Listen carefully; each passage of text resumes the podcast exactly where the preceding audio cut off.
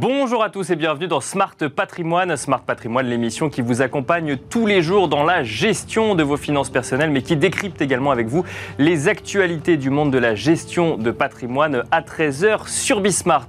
Et au sommaire de cette édition, on commencera tout d'abord avec notre rendez-vous immobilier, comme tous les lundis, les clés de l'IMO. On se demandera quelles sont les perspectives de l'immobilier résidentiel pour cette année. On parlera de l'ancien, on parlera du neuf, mais on parlera également de la digitalisation potentielle du secteur avec ce que cela veut dire avec Eric Groven, pardon, président de Sogeprom, branche immobilière de Société Générale. Et ensuite, dans Enjeu patrimoine, on restera sur la thématique immobilière. On se posera la question des coûts de l'immobilier après acquisition. On évoquera les taxes, on évoquera les assurances, on évoquera les éventuelles charges et on en parlera avec Mathieu Mancuso, associé chez Egeo, mais aussi avec Sandrine Genet, présidente de Cara Capital. Bienvenue à vous tous qui nous rejoignez. Smart Patrimoine, c'est parti. Et on commence donc comme tous les lundis avec les clés de l'IMO, le rendez-vous immobilier de Smart Patrimoine. Nous avons le plaisir de recevoir sur ce plateau Eric Groven, président de Sogeprom, euh, donc Sogeprom qui est la branche immobilière de Société Générale. Bonjour Eric Groven. Bonjour. Bienvenue sur le plateau de Smart Patrimoine. On va essayer de faire de regarder quelles perspectives on peut avoir pour ce marché immobilier en 2022. On a vu en 2021 des prix euh, flambés, on a vu une année record en 2021. Est-ce qu'il faut toujours investir en immobilier selon vous euh, sur cette année 2022 alors moi, je suis un fervent défenseur de l'investissement dans, l'immobilier. C'est vrai que les prix ont beaucoup augmenté.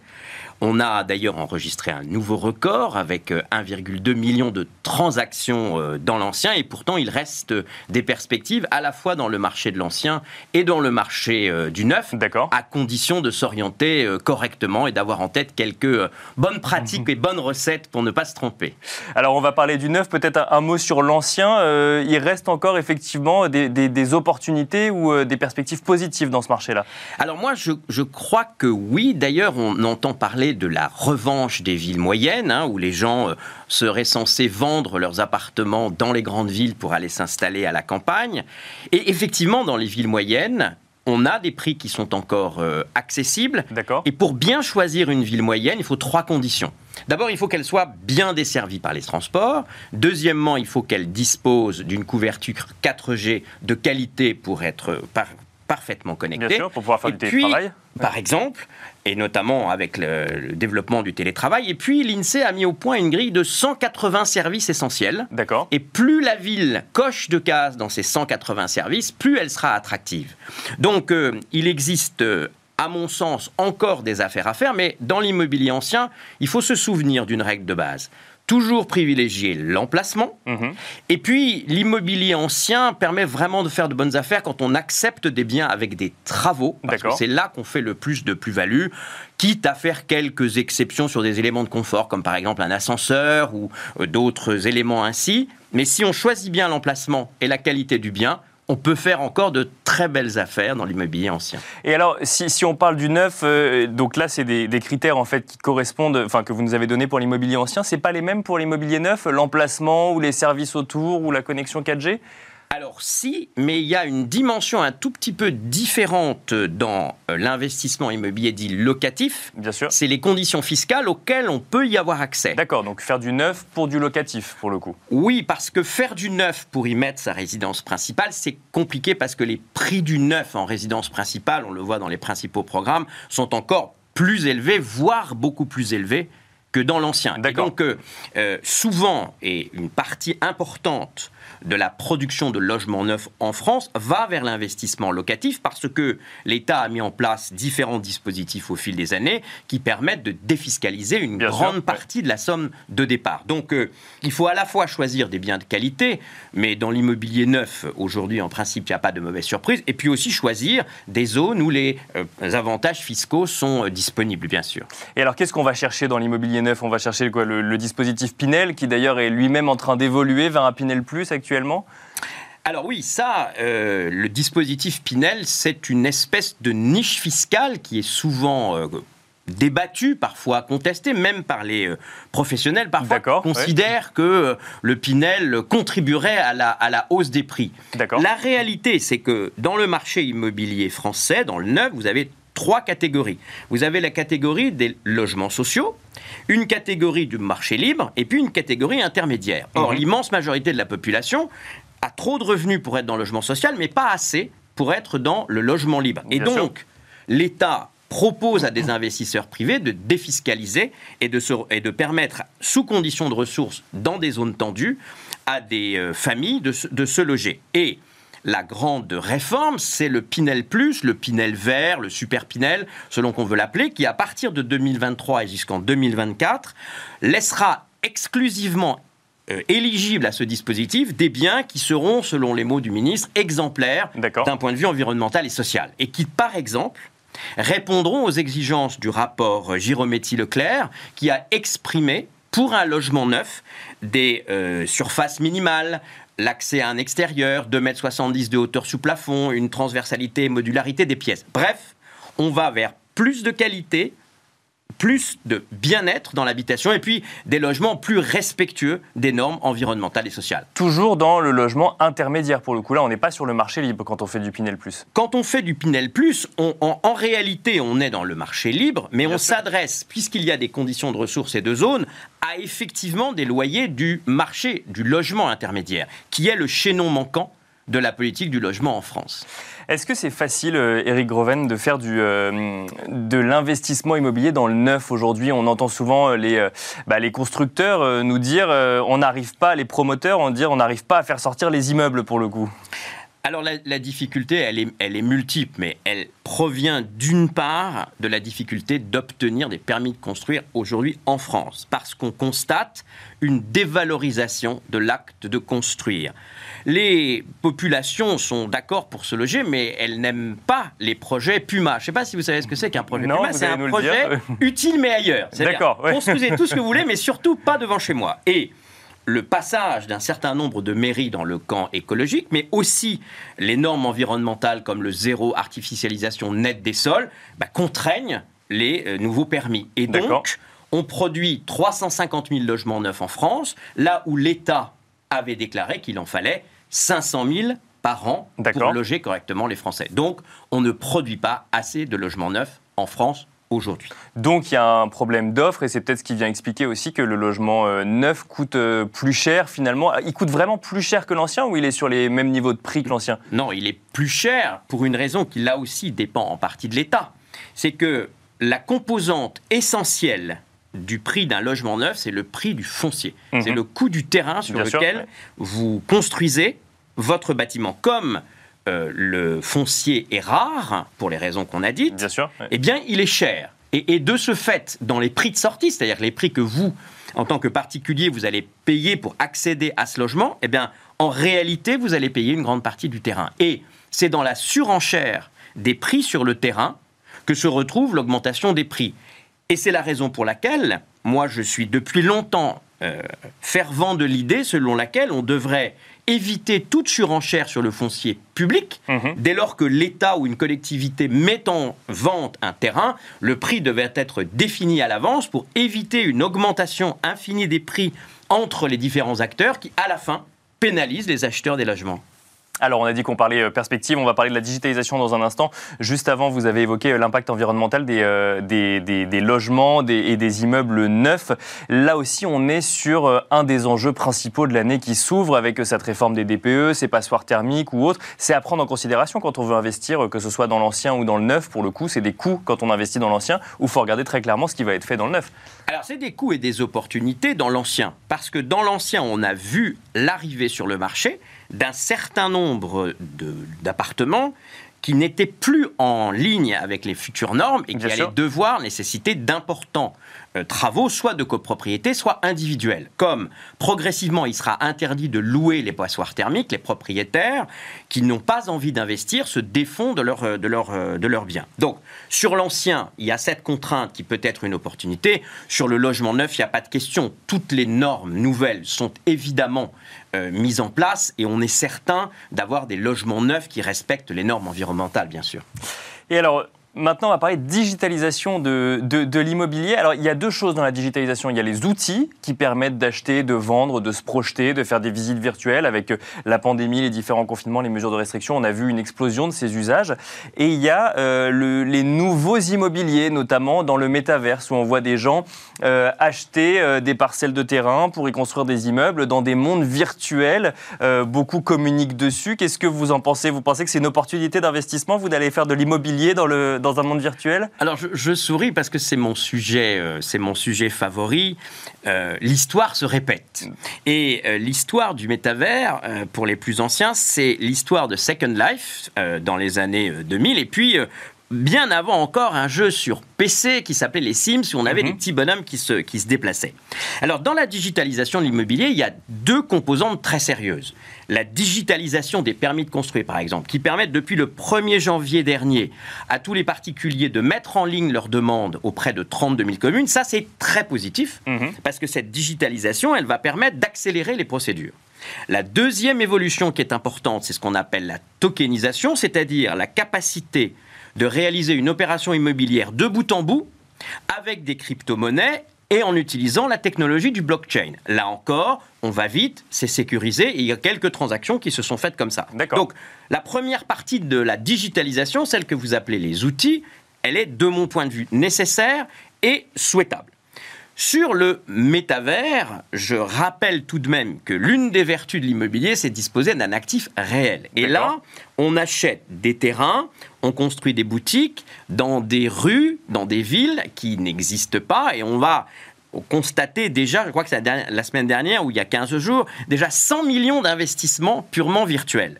Alors, que ça permette à certains investisseurs euh, très avertis qui ont fait fortune dans les crypto-monnaies de recycler une partie de leurs gains, pourquoi pas Pour euh, les épargnants particuliers qui nous écoutent, je crois qu'il y a beaucoup d'opportunités d'investissement dans l'immobilier. On a cité par exemple le Pinel. Et avant de se lancer dans le métavers, c'est bien ne jamais oublier qu'on a un risque de perdre 100% de sa mise et de n'avoir aucun revenu. Donc vous préférez rester dans le concret, dans l'immobilier euh, dans lequel on peut se balader et qu'on peut toucher pour le coup. Si c'est possible, c'est mieux. si c'est possible, c'est mieux. Merci beaucoup Eric Groven. Je rappelle que vous êtes le président de Sogeprom, Sogeprom, la branche immobilière de Société Générale. Merci à vous également de nous avoir suivis. On se retrouve tout de suite dans Enjeu patrimoine. Et nous enchaînons à présent avec Enjeu patrimoine où nous restons dans la thématique immobilière. On va se poser la question de l'acte d'achat. On va regarder les coûts juste avant euh, l'acte d'achat, mais surtout les coûts qui vous concernent une fois que vous avez acquis euh, un bien immobilier, que ce soit pour y vivre ou pour le mettre euh, en location. Pour en parler, on va en parler avec Mathieu Mancuso, fondateur d'EGO. Bonjour Mathieu Mancuso. Bonjour Nicolas. Bienvenue sur le plateau de Smart Patrimoine. Nous avons également le plaisir de recevoir Sandrine Genet, président de Carat Capital. Bonjour Sandrine Genet. Bonjour Nicolas dit Cara ou Carat On dit Cara. On dit Cara Capital.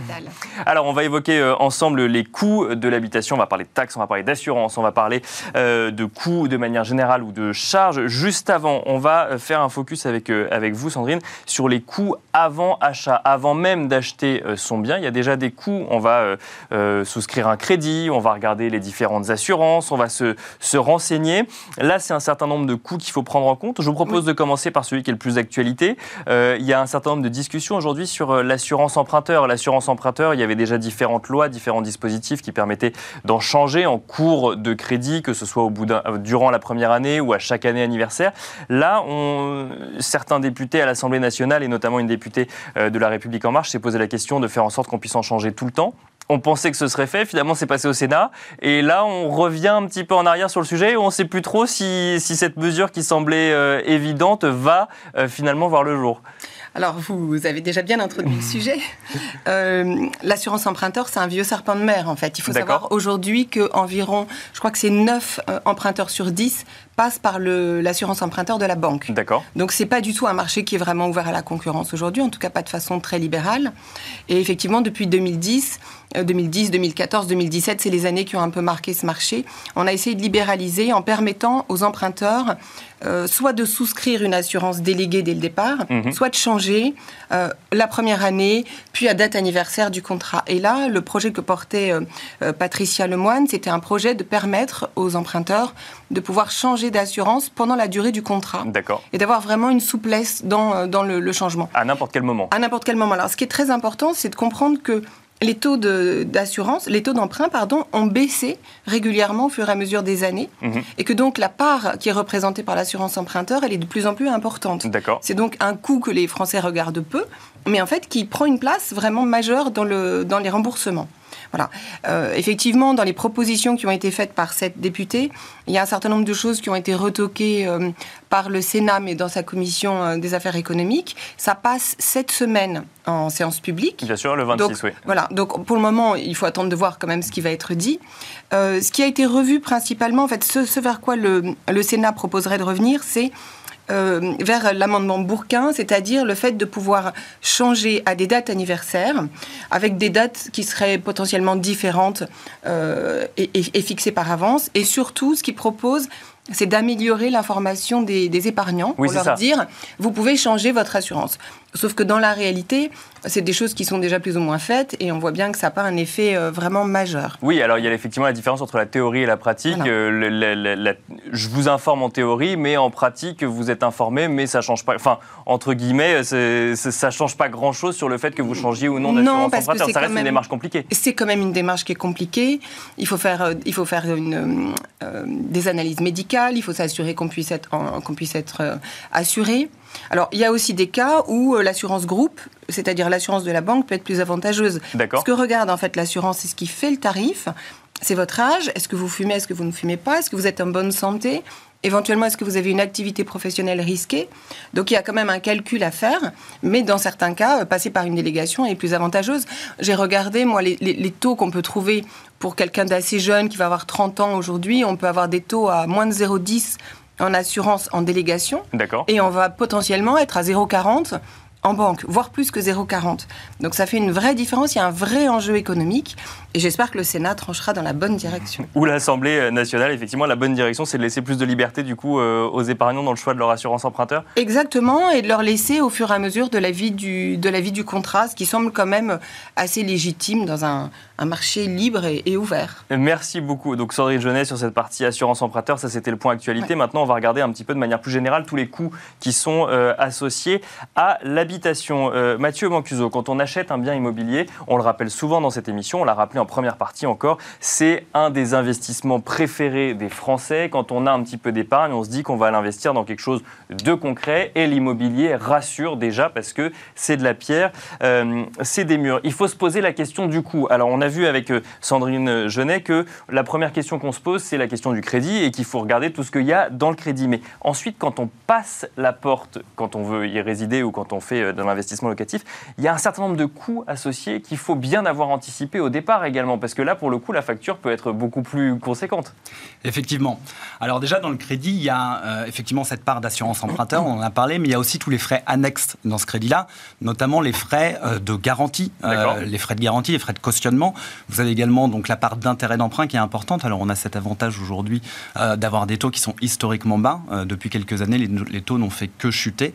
Euh, et il y a tout ce qui est frais donc de dossier aussi. Donc les frais bancaires, les frais de dossier, les frais de courtage parfois quand on passe par un courtier, qui sont des frais assez importants. Oui, donc il ne faut pas regarder simplement que le taux de son crédit immobilier, Exactement. parce qu'en fait ça va nous coûter plus cher que le simple taux en question dès, dès la souscription du prêt. Exactement.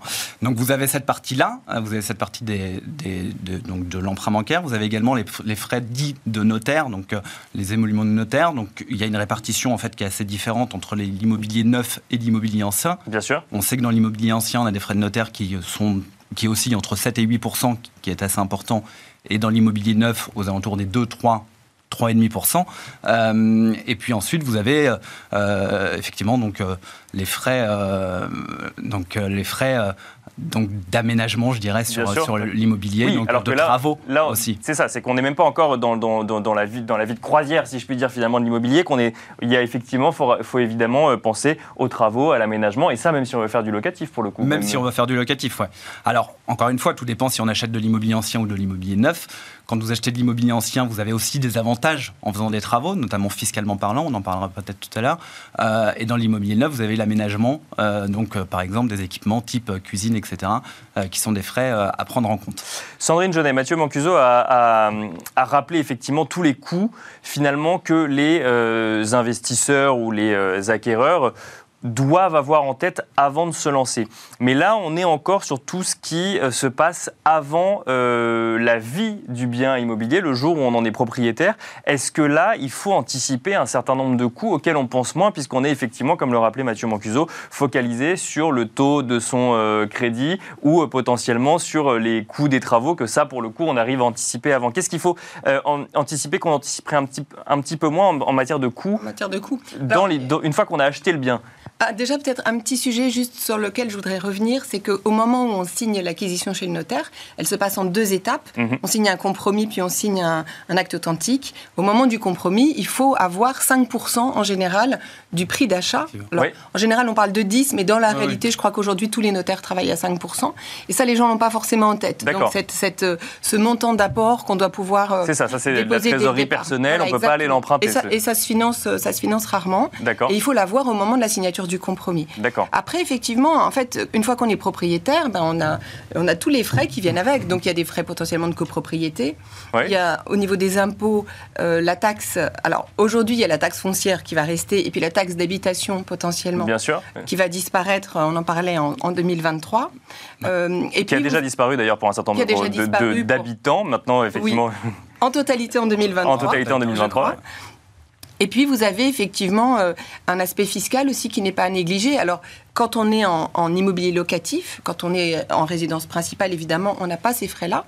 En immobilier résidence principale, on va avoir les frais, par exemple, de ravalement ou tous les frais qui vont être liés à la détention en copropriété. C'est ça, donc ça, c'est les charges de copropriété ça, les pour charges le coup. classiques. Mais vous avez aussi des frais quand vous êtes euh, en gestion locative. Vous avez aussi la fiscalité qui est liée aux revenus que vous allez générer. D'accord. Et donc là, il y a des options qui s'ouvrent et qui sont différentes selon que vous soyez en location, ce qu'on appelle en location nue. Mhm. Donc, c'est-à-dire vous louez un appartement sans meubles classiquement et vous êtes imposé dans la catégorie des revenus fonciers. Et puis, si vous meublez, comme disait euh, Mathieu tout à l'heure, si vous meublez le bien pour le louer, vous allez être imposé dans la catégorie de la location meublée, sous réserve d'un certain nombre de, de, critères, de rédaction de bail, etc. Et vous allez avoir une imposition dans le régime du bénéfice industriel et commercial. Et donc, c'est deux traitements fiscaux qui sont différents et qui vont avoir un impact évidemment sur votre, euh, sur votre euh, revenu final, puisqu'il faudra enlever la, la fiscalité, qui peut être euh, Bien sûr, peut s'élever avec les prélèvements sociaux à plus de plus de 60 ou 60 Oui, et le passage d'un régime à l'autre entre LMP et LMNP peut être assez euh, radical pour euh, pour l'investisseur. Si jamais on, pensait faire du, du non professionnel et qu'on passe en professionnel parce qu'on a dépassé un certain nombre de montants, là, ça peut ça peut être radical. Ça peut avoir des impacts. Alors ça, ça a quand même beaucoup évolué depuis une quinzaine d'années ces, ces, modifications entre location non professionnelle et professionnelle. moi, ce que je constate le plus aujourd'hui, en fait, ce sont des gens qui sont propriétaires de biens bien loués nus et qui sont quand même un, peu assommés par la fiscalité qui est liée euh, aux locations nues et qui passent leur logement en location meublée, ce qui leur permet d'avoir soit un abattement plus, plus important quand on est en, en micro-BIC, mhm. hein, donc puisqu'ils peuvent abattre 50%, euh, soit d'amortir le bien et donc d'avoir une fiscalité plus douce. Donc c'est surtout sur ces, cet arbitrage-là qu'on voit les choix aujourd'hui de nos clients s'opérer. Mathieu Mancuso, vous, vous, partagez ce constat? Effectivement, aujourd'hui, on se rend compte que beaucoup de nos investisseurs qui avaient de l'immobilier traditionnel en location nue avec une fiscalité assez importante, parce que les revenus fonciers sont imposés à votre tranche marginale d'imposition augmenter effectivement de la CSG-CRDS. Euh, et la location meublée, aujourd'hui, on a cette possibilité, donc quand on est au régime du réel, euh, d'amortir le bien. Et donc d'avoir une fiscalité qui est effectivement bien plus intéressante euh, quand on cherche à faire de l'investissement locatif, qui a un impact très important sur finalement la rentabilité de votre investissement. Bon, donc il faut regarder effectivement l'impact que ça va avoir sur sa euh, fiche d'imposition, euh, le fait d'acheter un bien immobilier. Et euh, ça peut être très positif, comme il faut, mais il faut, il faut bien l'encadrer. Sandrine Jeunet nous a parlé des charges de copropriété. Ça aussi, alors quand on est effectivement, quand on visite un bien, notamment un appartement, on demande souvent s'il va y avoir un ravalement ou une rénovation des parties communes. On, peut, on, sait combien ça peut nous coûter. On sait si, alors j'imagine qu'on peut pas donner un chiffre exact, hein, mais on peut donner un pourcentage ou peut-être une estimation Ou est-ce qu'on sait par exemple que, est-ce que, et déjà, est-ce qu'on peut s'en soustraire quand on achète sur le long terme de, ces charges de copropriété? Alors, les charges de copropriété sont des charges effectivement euh, obligatoires qu'on va avoir dans une copropriété qui va dépendre finalement de l'état euh, de cette copropriété. Est-ce que quand vous achetez, si on achète dans l'ancien, euh, des travaux ont déjà été réalisés, notamment des travaux qui sont lourds, des travaux de ravalement, on en parlait, des travaux de toiture, des travaux d'ascenseur, c'est des travaux qui coûtent cher pour un, pour un investisseur, que ce soit pour de la résidence principale comme pour de l'investissement locatif. Ou après, ce sont des travaux, je dirais, d'entretien courant euh, qui sont peut-être un peu moins lourds. Les, travaux lourds, vous avez une idée de. Ils se font tous les combien quoi? Tous les 10, 20, 30 ans? Tous les 10 ans à peu près. Oui, donc si jamais on achète sur euh, une durée d'investissement longue, on sait que de toute manière, on y passera à un moment ou un autre. Oui, bien sûr. Donc, mais c'est juste qu'il faut l'avoir en tête. Oui, oui bien sûr. Il faut l'avoir en tête euh, parce que c'est effectivement des, des, charges qui vont avoir un impact assez important dans le, dans le portefeuille finalement de l'investisseur. Et après, il y a des travaux moins lourds, là pour le coup, d'entretien plus courant. D'entretien courant, des, des, des, rénovations de parties communes par exemple, de la peinture, des changements de tapis. Voilà, ça c'est des charges qui sont un peu moins lourdes, qui sont assez courantes et qui permettent finalement de valoriser aussi euh, le patrimoine et l'immobilier que vous allez, vous allez avoir. Bien sûr, mais il faut quand même garder en tête qu'on est propriétaire de son appartement, mais on est copropriétaire de l'immeuble. Complètement. Et donc en fait, tout ce qui se passe au sein de l'immeuble nous concerne directement ou indirectement et va concerner notre portefeuille à un moment ou un autre pour Bien le sûr. coup. Ouais, ouais.